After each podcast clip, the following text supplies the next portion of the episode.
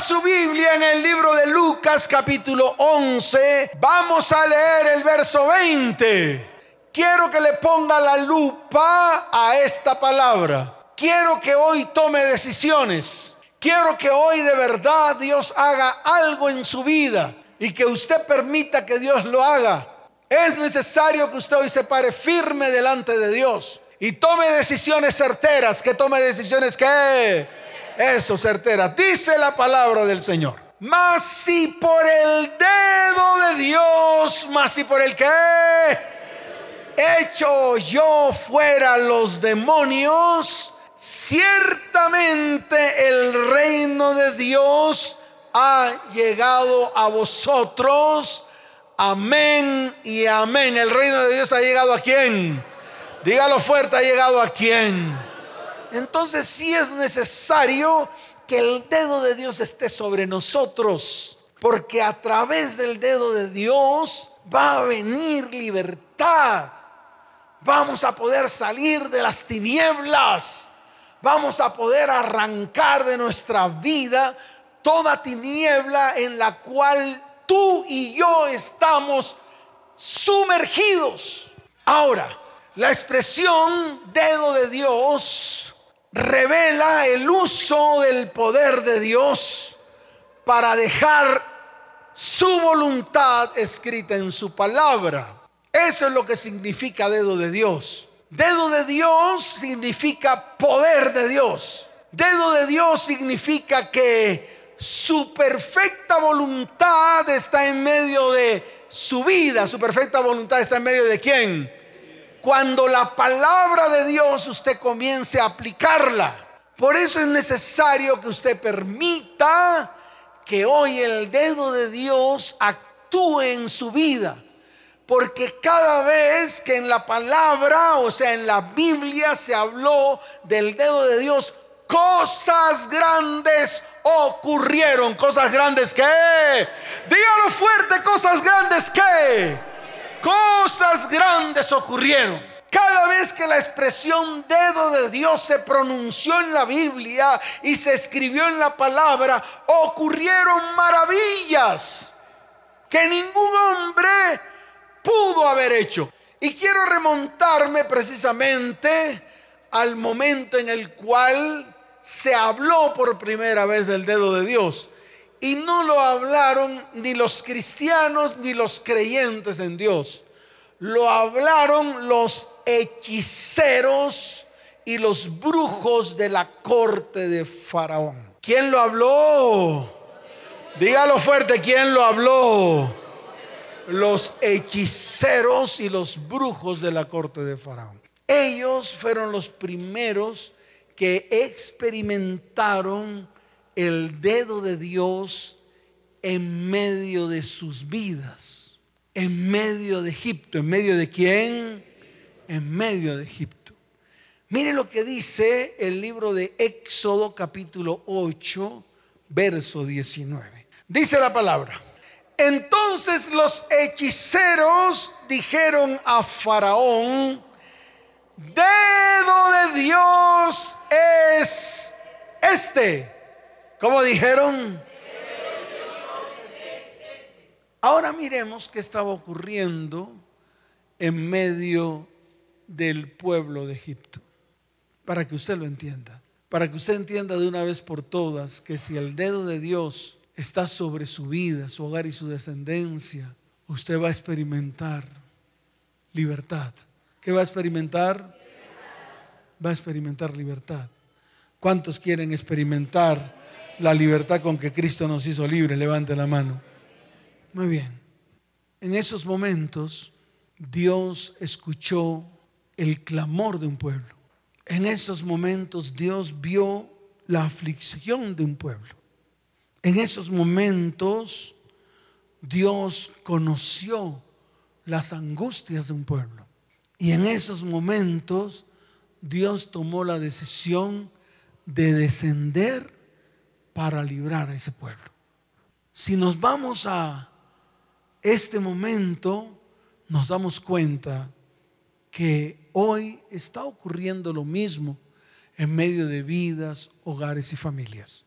Vemos vidas, hogares y familias llenos de aflicción. Vemos vidas, hogares y familias clamando a causa de sus exactores. Vemos vidas, hogares y familias mostrando en todo momento angustias que salen de su corazón. Y estas tres cosas que ocurrió en aquel momento y que está ocurriendo en este tiempo en las familias de la tierra, Dios también se ha dado cuenta y ha tomado la decisión de descender para librarnos. ¿Cuántos dicen amén? O sea que es la misma situación. Un pueblo que cayó en medio de la esclavitud. Un pueblo que cayó en medio de qué? De la esclavitud. Cayó en medio de las duras tareas de Egipto, o sea, del mundo. Cayó en medio de tributos y en medio de impuestos que el mismo Egipto le estaba imponiendo. Las duras tareas de Egipto lo que estaban haciendo era esclavizando a un pueblo al cual Dios se lo predijo a Abraham cuando le dijo, ciertamente tu pueblo estará allí durante 430 años, mas yo levantaré mi mano de poder y los libraré de mano de aquellos que los tienen oprimidos. Y eso estaba ocurriendo precisamente en esos momentos. En estos momentos se estaba levantando la voz de libertad sobre un pueblo. Hoy Dios quiere que usted como pueblo de Dios también levante su voz de libertad. Y eso es lo que vamos a hacer hoy. Hoy es un día de libertad. Hoy es un día de qué? Hoy es un día de libertad para un pueblo que está clamando libertad. Y ese pueblo somos nosotros. ¿Quién es ese pueblo? Dígalo fuerte, ¿quién es ese pueblo? Somos nosotros. Por eso nosotros no vamos a ir al Éxodo para estudiar la historia del Éxodo de Israel, sino para establecer los principios que Dios estableció en esos momentos y poderlo aplicar en nuestras vidas para poder producir un éxodo que trae libertad, que trae qué? Dígalo fuerte que trae qué? Libertad a su vida, a su hogar y a su descendencia. Porque ya eso ocurrió hace miles y miles de años atrás. Pero vuelvo y repito, Dios vio la aflicción del pueblo. ¿Qué hizo Dios? Dígalo fuerte, ¿qué hizo Dios?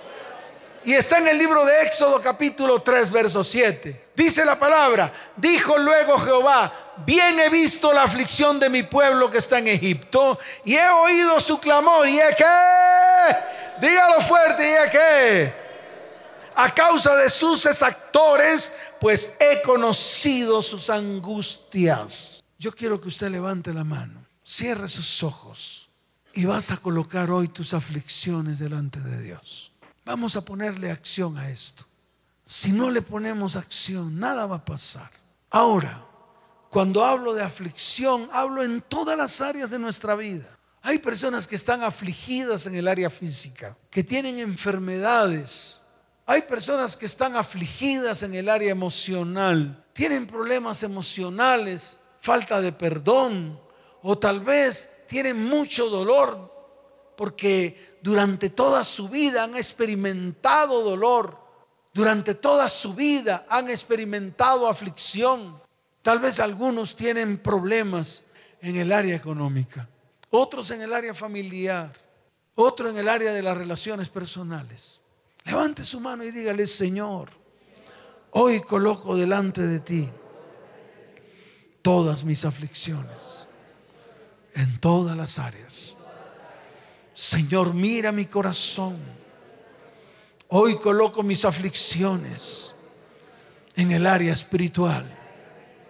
Hoy coloco mis aflicciones en el área física.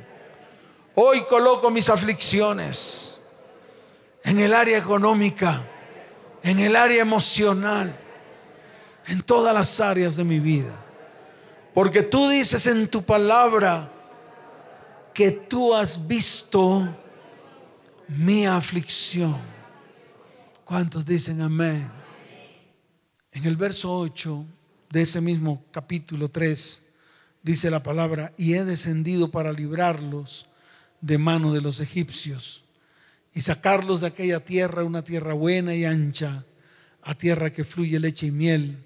Y dice el verso 9, el clamor pues de los hijos de Israel ha venido delante de mí y también he visto la opresión con que los egipcios los oprimen. Levante su mano derecha y dígale, Señor, el clamor, el clamor que sale de lo profundo de mi corazón ha venido de delante de ti y tú has visto la opresión con que el mundo me está oprimiendo. ¿Cuántos dicen amén? ¿Y qué hizo Dios? Si usted sigue leyendo toda la parte del Éxodo, Dios levanta un hombre. ¿Dios qué? Levanta un hombre y levanta un sacerdote. En este caso levanta a Moisés como profeta y levanta a Aarón como sacerdote. Y son los dos elementos fundamentales que necesitamos en nuestra vida. Por un lado, profeta para poder abrir la boca y hablar todo lo que Dios ha escrito en su palabra. Por otro lado, ser sacerdote. ¿Ser qué? Sacerdote para poder guiar al pueblo. ¿Para poder guiar a quién? En este caso a su pueblo. En este caso a su tierra. En este caso a su familia. En este caso a su hogar. Y en este caso a su descendencia. Entonces Dios siempre va a buscar a alguien. Dios siempre va a buscar a quién? A alguien que se disponga para él. Por eso ninguno de los que están aquí puede decir no a lo que Dios quiere hacer. Porque Él siempre se valdrá de alguien y ese alguien es usted. Ese alguien, ¿quién es? O sea, usted es el que se tiene que levantar y tomar la decisión para poder ser usado por Dios y comenzar un tiempo de libertad. El tiempo de libertad jamás visto en la iglesia de Cristo en los últimos tiempos. ¿Cuántos dicen amén? Pero Dios lo necesita a usted. Por eso hoy lo está llamando. Por eso usted hoy tiene que tomar esa primera decisión de ponerse firme, de ponerse qué. Cuando un hombre no titubea, cuando una persona acepta este llamado, el llamado de que a través de él Dios puede hacer cosas grandes, déjeme decirle algo, Dios levanta bandera y va delante de ti y él comienza a abrir camino para que vengan verdaderos cambios y verdadera transformación. ¿Cuántos dicen amén? Eso ocurrió aquí. Mire, Dice la palabra, porque tenemos que seguir hablando de lo que está aquí escrito, eh, eh, cuando Dios precisamente llama a Moisés. ¿A quién llamó? Llama a Moisés y llama a Aarón para que a través de ellos dos venga grande libertad. Y a través de ellos dos Dios comenzó a hacer cosas muy grandes. Y déjeme decirle algo, lo primero que hizo fue hacer invivible a Egipto. ¿Hacer qué? invivible Egipto. ¿Por qué? Porque trajo a ellos unas plagas, unas que unas plagas. Y estas plagas que trajo sobre ese pueblo o sobre esa región o sobre Egipto hizo invivible a Egipto, es decir, nadie podía vivir en Egipto. Y es lo que está haciendo hoy en día con su iglesia. Hoy Dios está mostrándole a la iglesia que usted no puede seguir viviendo en Egipto, que usted no puede seguir viviendo en dónde? En Egipto, por todo o por toda la contaminación que hay en medio de Egipto. Y precisamente eso fue lo que ocurrió. Cuando el dedo de Dios se posó sobre la tierra de Egipto, comenzaron a llegar señales, comenzaron a qué? Dígalo fuerte, comenzaron a qué? a llegar señales. La primera de ellas fue la plaga de la sangre que ocurrió precisamente en el río Nilo, que ocurrió en el río de qué? En el río Nilo. El río Nilo era una sola mancha de sangre, hasta tal punto de que ya los egipcios no podían tomar agua del río y mucho menos los israelitas, y mucho menos usted. Por eso de ahora en adelante usted va a tener que buscar la fuente de agua viva, donde pueda beber el agua de Dios, donde pueda beber el agua de quién? El agua de Dios. ¿Por qué? Porque el agua del mundo está contaminada de sangre. Y eso fue lo primero que ocurrió en medio de Egipto. El río se convirtió en una sola mancha de sangre, hasta tal punto de que esa fuente de agua, esa fuente principal de abastecimiento de agua de la vida para todo Egipto, sencillamente se convirtió en una fuente de contaminación.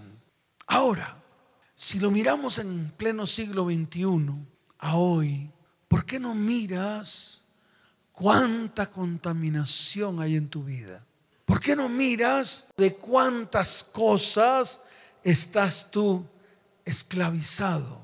¿Por qué no miras cuánta fuente de maldad está saliendo de lo más profundo de tu corazón? ¿Por qué no miras cuánta maldición y cuánta iniquidad se ha arraigado en medio de tu vida, en medio de tu hogar y está cobrando vida a tus descendientes. Eso es lo primero que hay que mirar. Yo no puedo mirar para afuera, yo tengo que mirar para adentro. Y eso representa la plaga de la sangre que se posó sobre el río Nilo y que hoy en día esa misma mancha está en medio de la humanidad. Y esto es para reflexionar. Dios le está diciendo al pueblo, pueblo, ya basta. Yo los quiero sacar de la esclavitud, pero es necesario que reconozcan todo lo que hay en medio de sus vidas, en la profundidad de sus vidas. Entonces imagínese usted un río, una fuente de agua contaminada, de la cual usted sigue bebiendo todos los días. Yo le pregunto, ¿por qué más bien no tomamos la decisión de parar y comenzar a beber del agua de vida que brota de las entrañas de Dios a través de Jesucristo? ¿Cuántos dicen amén? ¿Cuántos dicen amén? Dele fuerte ese aplauso al Señor. Lo segundo la plaga de las ranas, ¿la plaga de qué? De las ranas. Recuerde que las ranas se convirtieron en un dios para Egipto y ese dios se convirtió en plaga para el mismo pueblo. Imagínense, ese mismo dios, que era un dios de Egipto a través de las ranas, se convirtió en una plaga para Egipto. Prácticamente que la propia idolatría del pueblo de Egipto se convirtió en una maldición para ellos. Ahora la pregunta es, ¿cuánta maldición hemos cargado en medio de nuestros hombros? ¿Por qué no lo mira? ¿Por qué no mira cuánta maldición usted ha cargado? ¿Cuántas enfermedades repetitivas? ¿Cuántos, tal vez cuántos eventos ha repetido usted que ha venido de sus ascendientes. Lo vivió su mamá, lo vivió su abuela, lo vivió su bisabuela y ahora lo está viviendo usted. Eso es lo que tiene que mirar. ¿Cuántas mamás que están aquí están viendo cómo sus hijos están repitiendo las mismas historias que ellas repitieron? ¿Cuántos papás están viendo aquí, hoy, cómo sus hijos están repitiendo las mismas historias que a ellos les ocurrieron? Y esto lo oigo yo en las consejerías. Hoy este varón que vino a consejería me narró la historia de los papás. Me narró la destrucción de su familia. me narró cómo la maldición alcanzó a su familia, a su papá y a su mamá. Y me dijo, no quiero repetir esa historia en mi vida. No quiero que en mí esa historia se arraigue como se arraigó en ellos. Por eso quiero apartarme de todo lo que les ocurrió a ellos para que a mí no me ocurra. Y eso lo vemos en muchas personas, mujeres que vienen a consejería, cómo nos narran todo lo que les ocurrió a su mamá y cómo a ellas también se les repitió. Su mamá fue violada por sus propios familiares y ellas como hijos también fueron violadas por sus propios familiares. Y yo le quiero decir algo, no lo llame coincidencia, porque nosotros estamos acostumbrados a eso, a mangualarnos con la maldición. Y nos amangualamos precisamente cuando pensamos que eso son coincidencias. Y no son coincidencias. Es algo espiritual, la cual se levanta en contra de nosotros para traer destrucción a nuestras vidas y se repite en nuestras descendencias.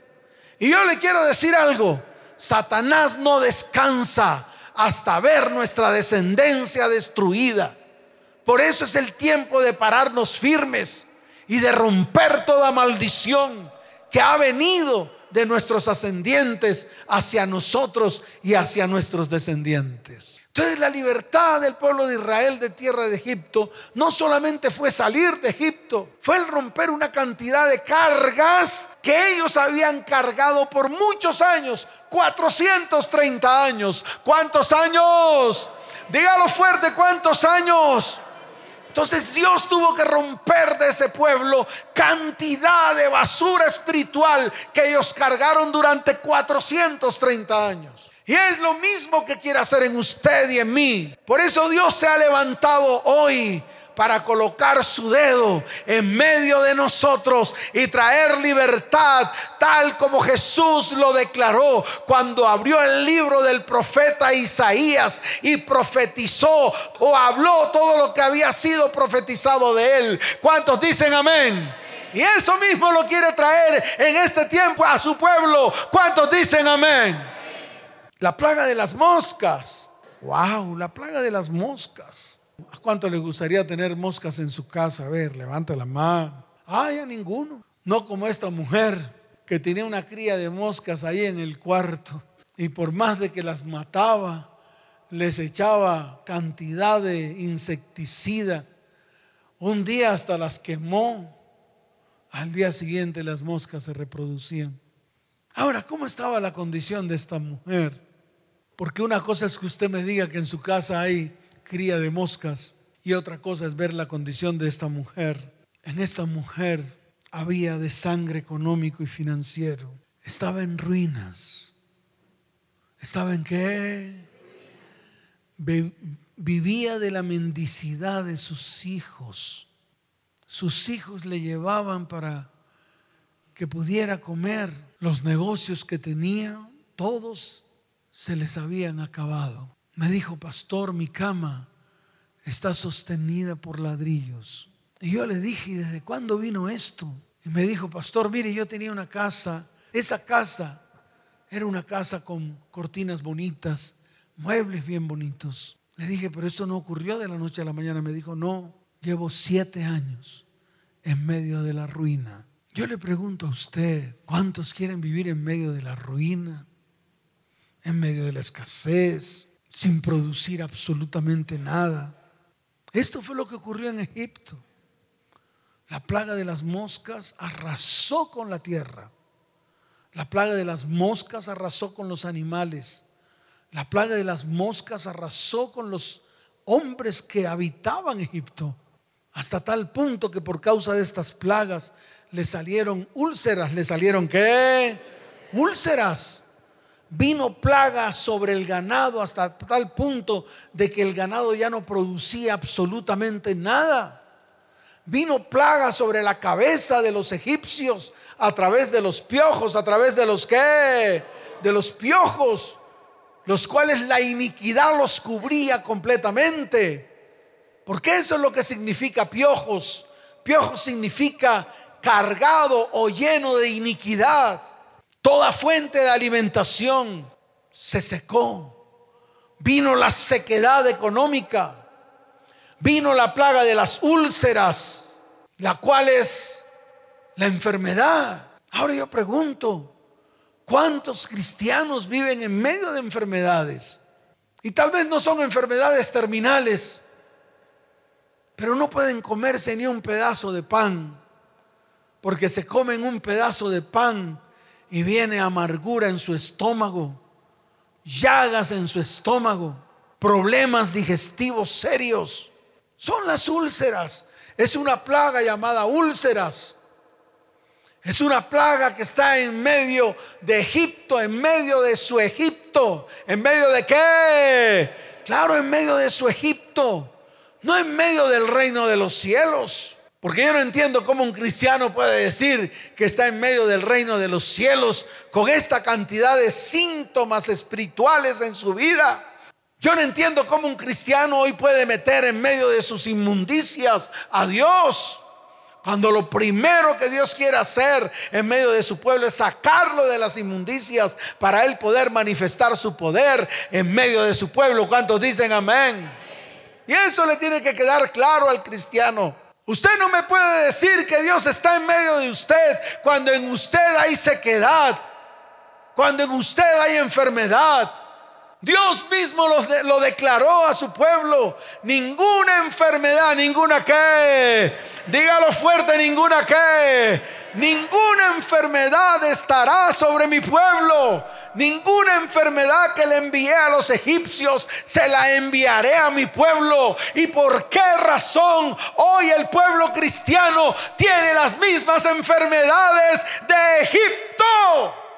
Yo no sé qué es lo que no entienden.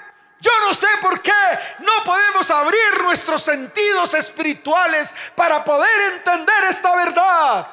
Si esto está ocurriendo en su vida, es porque hay algo de profundidad. Hay que cavar y ahondar. Hay que qué. Dígalo fuerte. Hay que qué.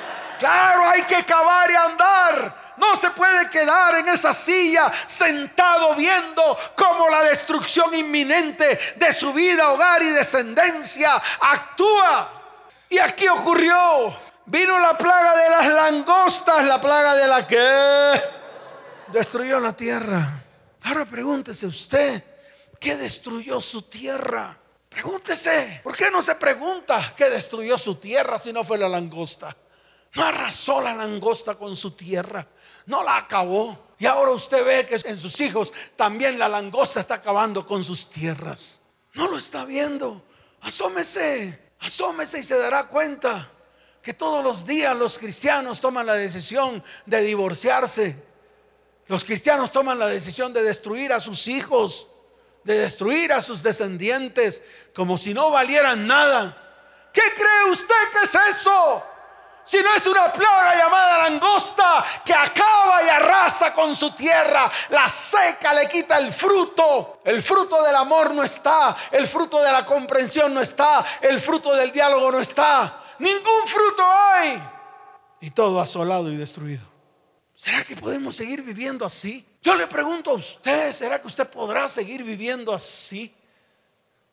¿Será que usted podrá seguir viviendo en medio de sequía, en medio de escasez, en medio de dolor, en medio de enfermedades? Por eso Dios hizo invivible a Egipto para que ninguno de los que pertenecían al pueblo de Dios pudieran seguir viviendo en ese lugar. ¿Cuántos dicen amén? ¿Cuántos dicen amén? Y por último, la plaga del granizo y del fuego, ataduras y ligaduras. Ataduras y qué? Y la plaga de las tinieblas. La plaga de las qué? Y no es ahí donde están muchos.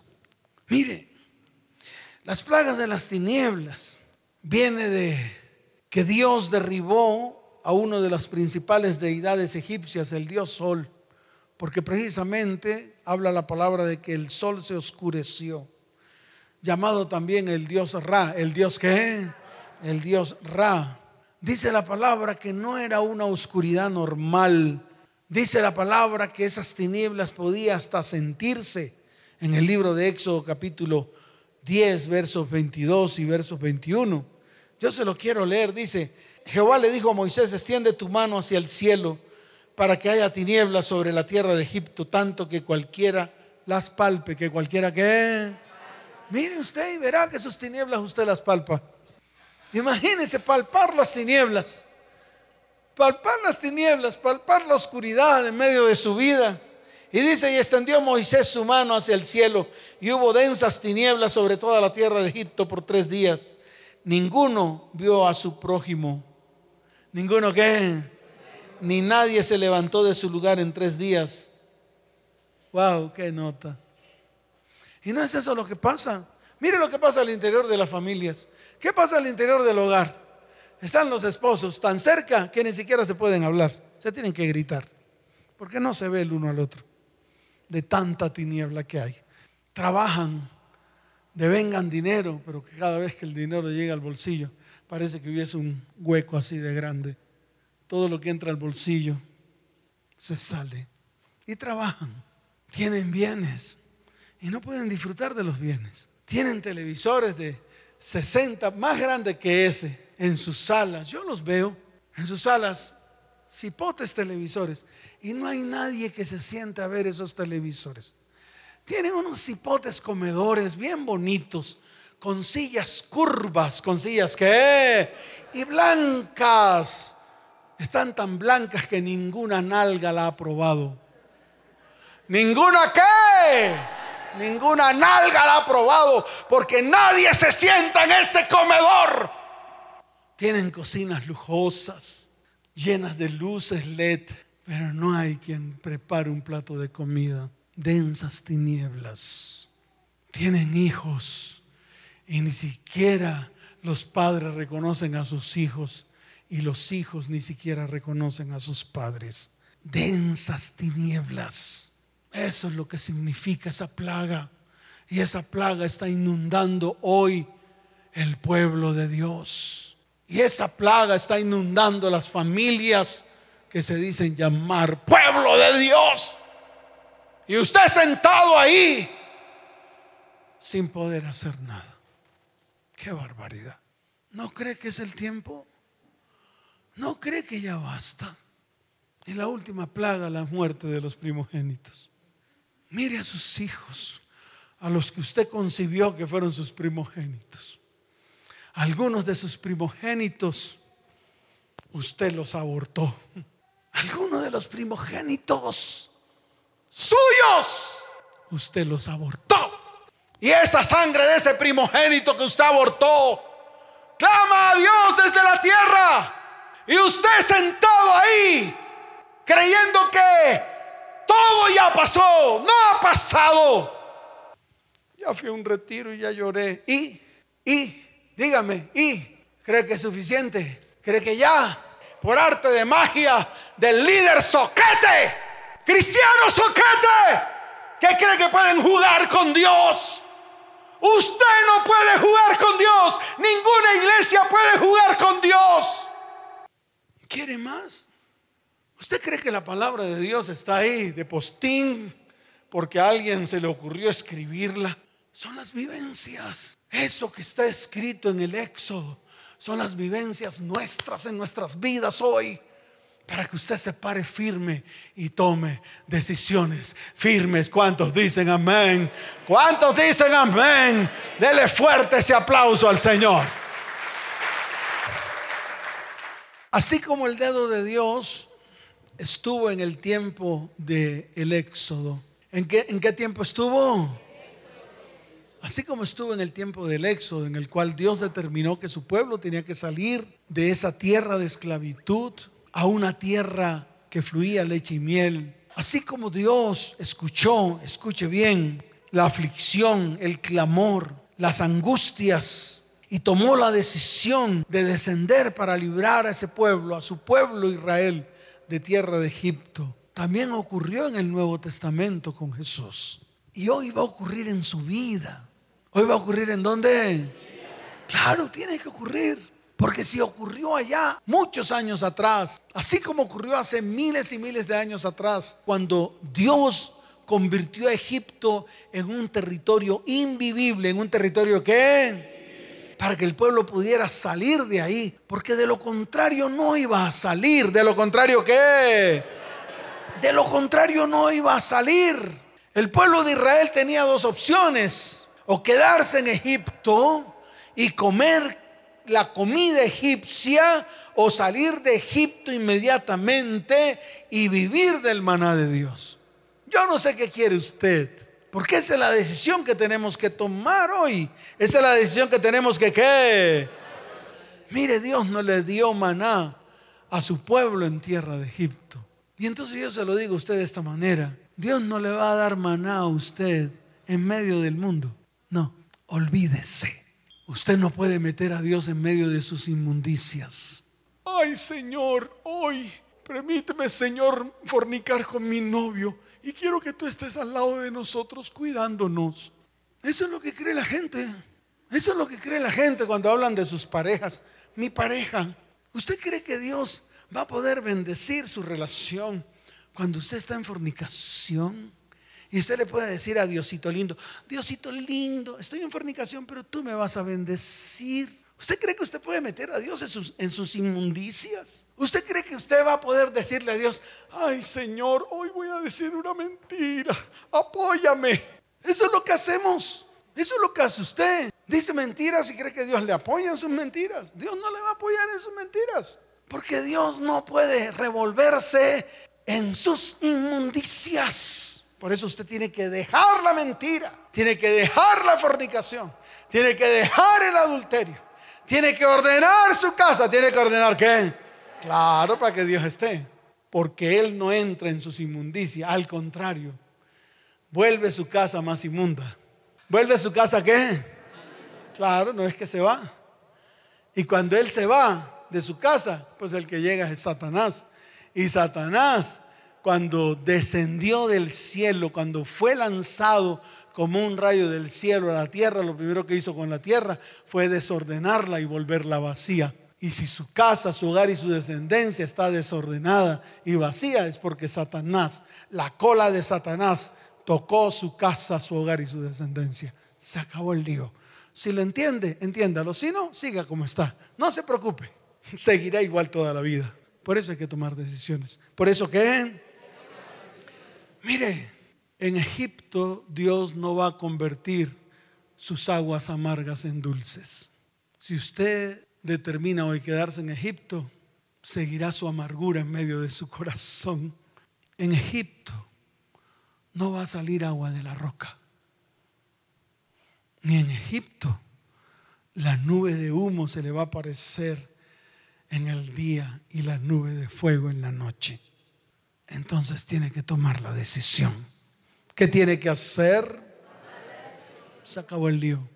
No hay dos opciones, solamente hay una opción. Jesús se lo dijo a Nicodemo. Jesús no le dio a Nicodemo dos opciones. Tranquilo viejo Nico, sigue en tus cosillas allá en el Sanedrín, que aquí conmigo disfrutarás del reino de los cielos. No le dijo así, le dijo para que puedas entrar, para que puedas ver y para que puedas caminar en el reino de los cielos, es necesario que nazcas de nuevo. Es necesario que qué? Si eso no ocurre, el reino de los cielos está muy lejos de usted. Y esto le tiene que quedar claro a la iglesia hoy. Jesús no le dio dos opciones a Nicodemo. Así como tampoco le dio Dios dos opciones al pueblo de Israel en tierra de Egipto. Le dijo, o sales o sales. ¿Cómo le dijo? Dígalo fuerte como le dijo. O sales o sales. Entonces eso te lo dice a ti hoy, a, a ti. O sales o sales. Y para eso necesitas que el dedo de Dios esté en medio de tu vida. ¿Cuántos lo anhelan? En el Nuevo Testamento ocurrió lo mismo.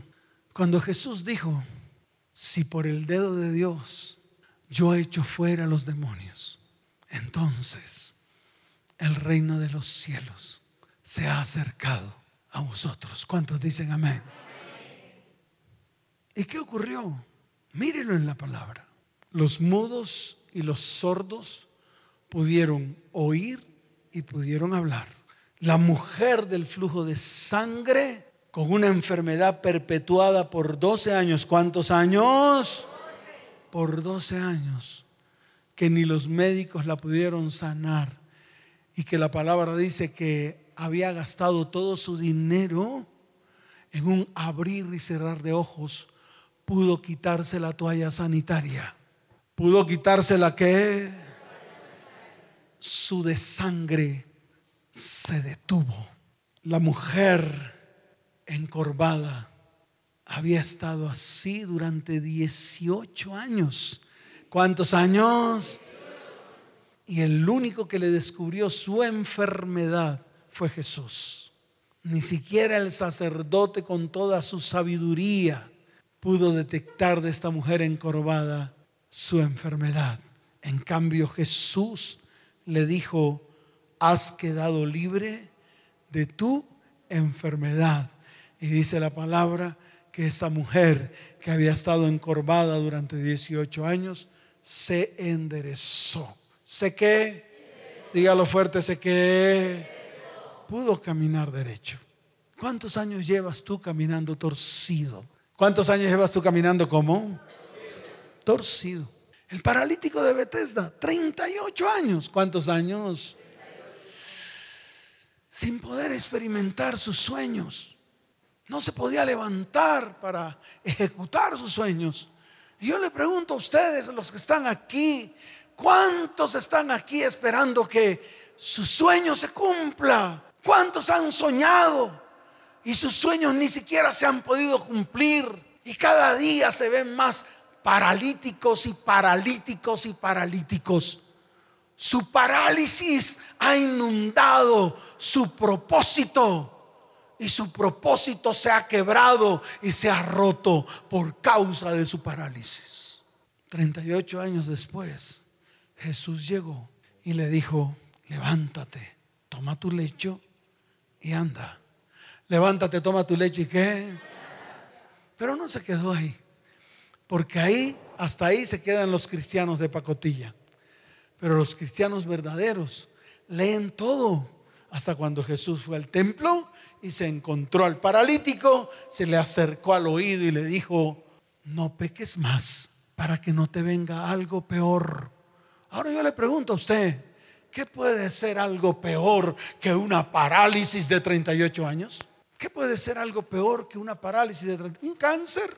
Un cáncer no dura 38 años. Un cáncer se detecta y máximo a los 3, 4 años la persona muere. Pero este paralítico llevaba 38 años con su parálisis. ¿Qué puede ser peor que eso? ¿Qué puede ser peor ver pasar la vida día tras día sin que, se cumplan sueños y propósitos? ¿Qué puede ser peor que eso? ¿Qué puede ser peor ver su vida que pasa día tras día y en la misma ruina, en la misma escasez, en la misma maledicencia, en la misma iniquidad, en el mismo pecado? Ver pasar día tras día como nuestros hijos se contaminan con la misma maldición, la misma iniquidad y siguen repitiendo lo mismo que usted. Y usted sentado en una silla blanca o tal vez en una silla pullman de una iglesia, creyendo que la iglesia lo va a salvar. La iglesia no lo salva. Las instituciones religiosas no salvan. Las instituciones religiosas qué? Dígalo fuerte, ¿no qué? No salvan.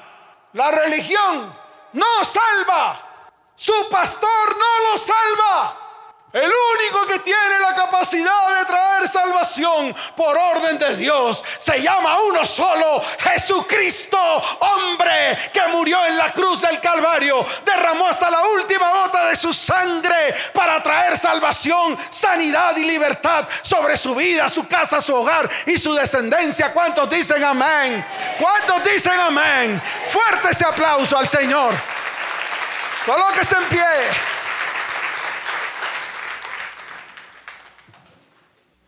Pastor, me asustó.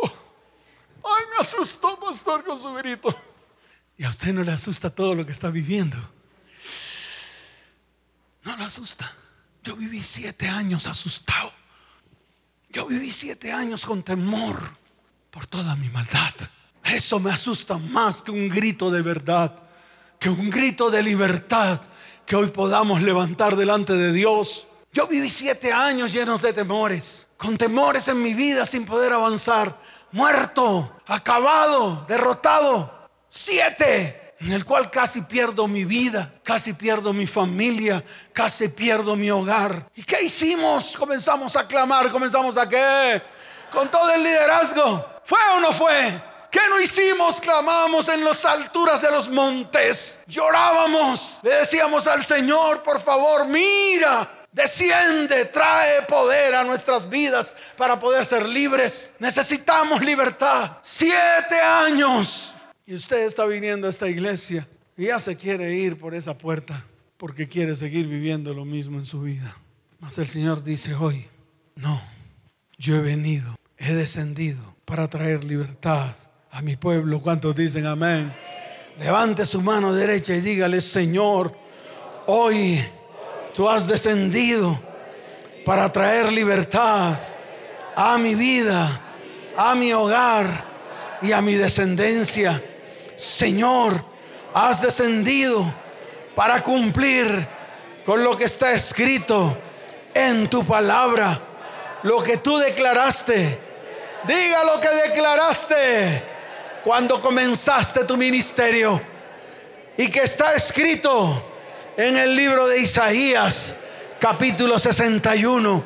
Señor, he recibido las buenas nuevas. Señor, he sido vendado. Mi corazón ha sido vendado porque está quebrantado. Señor, hoy quiero declarar mi libertad porque estoy en cautiverio. Padre, abre las cárceles, abre las cárceles. Porque estoy en, en medio de prisiones.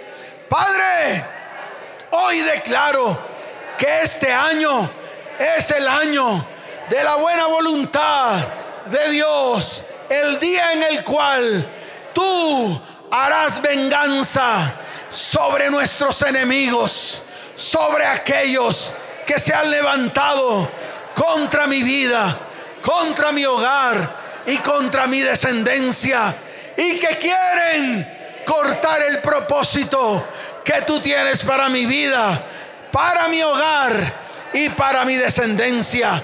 Padre, este es el día de la venganza del Dios nuestro en contra de todas las plagas que han querido acabar, derribar mi vida, mi hogar y mi descendencia.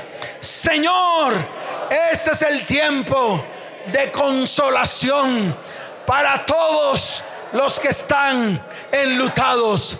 Hoy tú has dado la orden, tú has dado la orden de que a los afligidos de tu pueblo se les dé gloria en lugar de ceniza, óleo de gozo en lugar de luto, manto de alegría en lugar del espíritu angustiado.